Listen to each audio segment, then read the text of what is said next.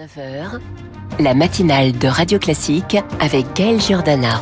Il est 7h30 sur Radio Classique. Bienvenue si vous nous rejoignez. C'est l'heure du journal par Charles Bonner. Avec à la une ce matin la vallée de la Vésubie, une nouvelle fois en partie coupée du monde. La coalition internationale contre le Hamas souhaitée par Emmanuel Macron et puis euh, le budget de la sécurité sociale. Le gouvernement recule mais sans alternative. Et après ce journal, l'écho du monde avec Christian Macarian, la tension monte entre les Philippines et la Chine. On verra pourquoi. Charles, cinq jours après la tempête Aline, une partie des habitants coupés du monde. Le village de Venançon dans les Alpes-Maritimes a même dû être ravitaillé par hélicoptère car la tempête a détruit des ponts, des routes.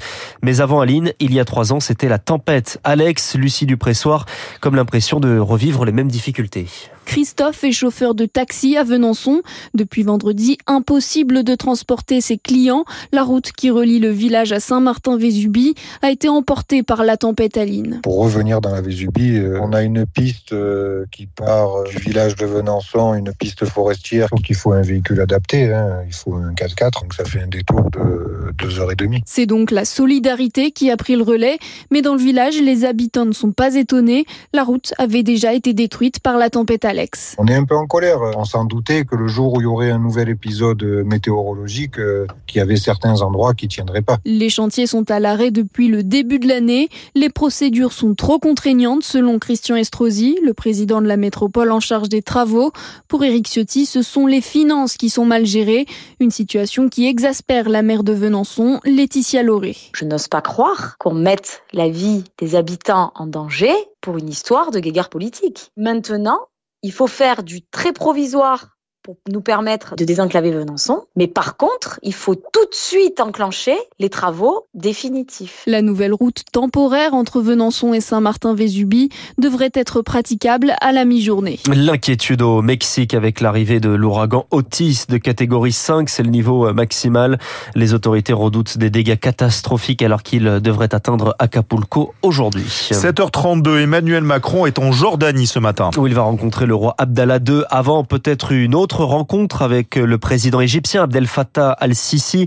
Nouvelle étape de ce déplacement après Israël. Hier où le chef de l'État est venu rappeler la position de la France entre soutien à Israël et appel à la mesure car, je cite, une vie palestinienne vaut une vie française qui vaut une vie israélienne. Pourtant l'ennemi est bien désigné. C'est le Hamas contre lequel Emmanuel Macron veut une coalition internationale.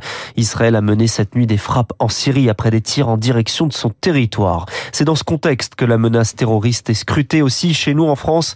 Le ministre des Transports veut renforcer le pouvoir des agents de sûreté dans les gares. Moins de deux semaines après la mort de Dominique Bernard, le procès d'un jeune franco-russe qui s'ouvre aujourd'hui. Abdoulakim Anayev est poursuivi pour participation à une association de malfaiteurs terroristes d'origine tchétchène, comme le tueur d'Arras, mais aussi comme Ramzat Azimov, le terroriste de l'Opéra. C'était en 2018, armé d'un couteau faisant un mort à Paris, abattu par la police. C'est donc celui qui est soupçonné de l'avoir conditionné qui comparaît à partir d'aujourd'hui devant la cour d'assises spéciale Julie Droit. Les deux hommes d'origine tchétchène se sont rencontrés au lycée à Strasbourg. C'est là qu'Abdoulakim Anayev se serait radicalisé, selon des signalements émis par l'établissement. Il partageait activement la propagande du groupe État islamique sur les réseaux sociaux. Et c'est à ce moment aussi qu'il aurait, selon des investigations, présenté son ami Ramzat Azimov à des sympathisants de l'organisation terroriste. Le procès qui s'ouvre doit déterminer quel rôle a joué Abdoulakim Anayev dans le conditionnement et le passage à l'acte de Ramzat Azimov, décrit comme un homme renfermé et taiseux. Pour l'accusation, ses contacts avec Daesh ont été noués avec l'aide et surtout l'impulsion de son ami Abdoulakim Anayev. L'enquête n'a pas établi s'il avait apporté une aide logistique pour l'attentat, mais selon l'accusation, les faits prouvent qu'Abdoulakim Anayev adhérait totalement à cette attaque.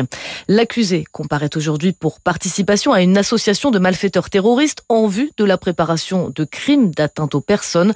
Le procès doit durer jusqu'au 31 octobre. Après cette semaine d'audience au procès de Redouane Faïd. Le verdict est attendu à 17h, poursuivi avec cinq de ses proches pour son évasion de la prison de Réau en 2018. Le parquet requiert 22 ans de réclusion criminelle. Un questionnaire pour lutter contre le harcèlement scolaire, pour éviter les drames comme le suicide de plusieurs ados ces derniers mois. Il faut avant tout repérer les signaux faibles. Nina Droff, c'est donc ce questionnaire composé de quatre groupes de questions qui fera euh, la recherche de signaux faibles. Oui, avec une première section appelée Avant l'école où l'on demande à l'enfant s'il a peur d'aller à l'école, s'il a déjà menti pour ne pas y aller. Une section à l'école avec des questions du type te sens-tu mis à l'écart dans la cour de récréation? As-tu déjà été bousculé volontairement?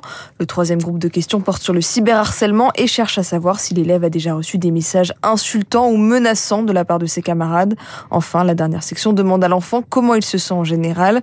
Cette grille d'auto-évaluation anonyme va être distribuée à tous les élèves CE2, du CE2 à la terminale, avec 33 questions pour les élèves d'élémentaire et 44 pour les collégiens et lycéens, afin de détecter le plus tôt possible les situations de harcèlement, mais aussi de quantifier le phénomène au niveau national. Deux heures de temps scolaire sont banalisées à la rentrée entre le 9 et le 15 novembre pour remplir ce questionnaire avec le professeur principal. Les réseaux sociaux qui sont également à l'origine de troubles mentaux, mais aussi physiques chez les jeunes, c'est l'accusation d'une quarantaine d'États américains qui portent plainte contre Meta. C'est la maison mère de Facebook et Instagram. Une victoire pour les médecins après leur grève il y a deux semaines. Le Sénat rejette une régularisation sur l'installation des cabinets pour lutter contre les déserts médicaux. En clair, c'était la possibilité d'interdire l'ouverture d'un cabinet en ville pour encourager les installations à la campagne. La santé est aussi discutée à l'Assemblée nationale avec le budget de la sécurité sociale examiné depuis hier. Avant un probable 49-3, le gouvernement recule sur plusieurs points de friction, notamment la ponction du régime de retraite complémentaire, l'agir carco pour financer le régime général. Alors cela peut revenir plus tard, mais cela illustre surtout la volonté d'apaiser les discussions, sauf qu'il faut trouver désormais d'autres pistes d'économies au paliers.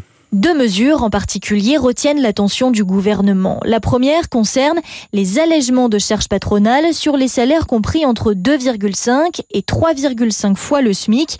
Si l'amendement est retenu, ces exonérations ne seront plus indexées sur le salaire minimum, mais sur un montant prédéfini. Résultat, elles cesseraient d'augmenter du simple fait de l'inflation qui pousse le SMIC vers le haut. On économise ainsi 500 millions d'euros, précise le ministère de l'économie. Pour atteindre un milliard, Bercy compte sur une autre mesure déjà proposée l'an dernier.